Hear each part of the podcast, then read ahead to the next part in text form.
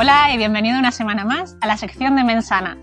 Anteriormente estuvimos viendo el papel tan importante que juega la motivación a la hora de decidir no hacer una actividad y a la hora de seguir practicándola. Y como normalmente se habla de sus aspectos positivos, hoy me gustaría centrarme en la otra cara de la moneda. Hoy quiero hablaros sobre qué sucede cuando no se maneja adecuadamente.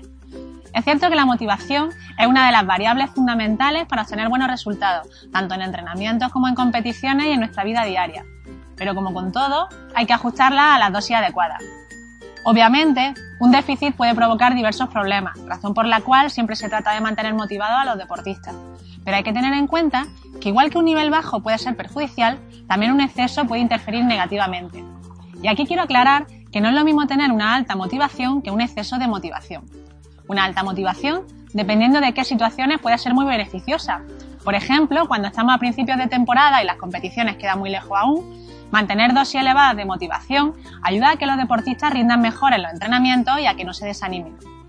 Sin embargo, un exceso, como hemos dicho al principio, suele ser perjudicial y os explico por qué. Cuando un deportista tiene esta última, se mueve por impulsos que le hacen actuar sin medir muy bien las consecuencias. Un deportista con exceso de motivación puede decidir exponerse a un sobreentrenamiento, es decir, a entrenar demasiado en su énfasis por mejorar, con el peligro que esto supone. Se pueden producir sobrecargas, cansancio, bajada de rendimiento e incluso lesiones. También pueden poner en riesgo a sus compañeros o rivales, ya que ya sea en el entrenamiento o en la competición, si llega con ese exceso puede intervenir con demasiado ímpetu sin controlar sus movimientos y puede provocar que la persona que interviene en ese momento con él o con ella salga lesionada.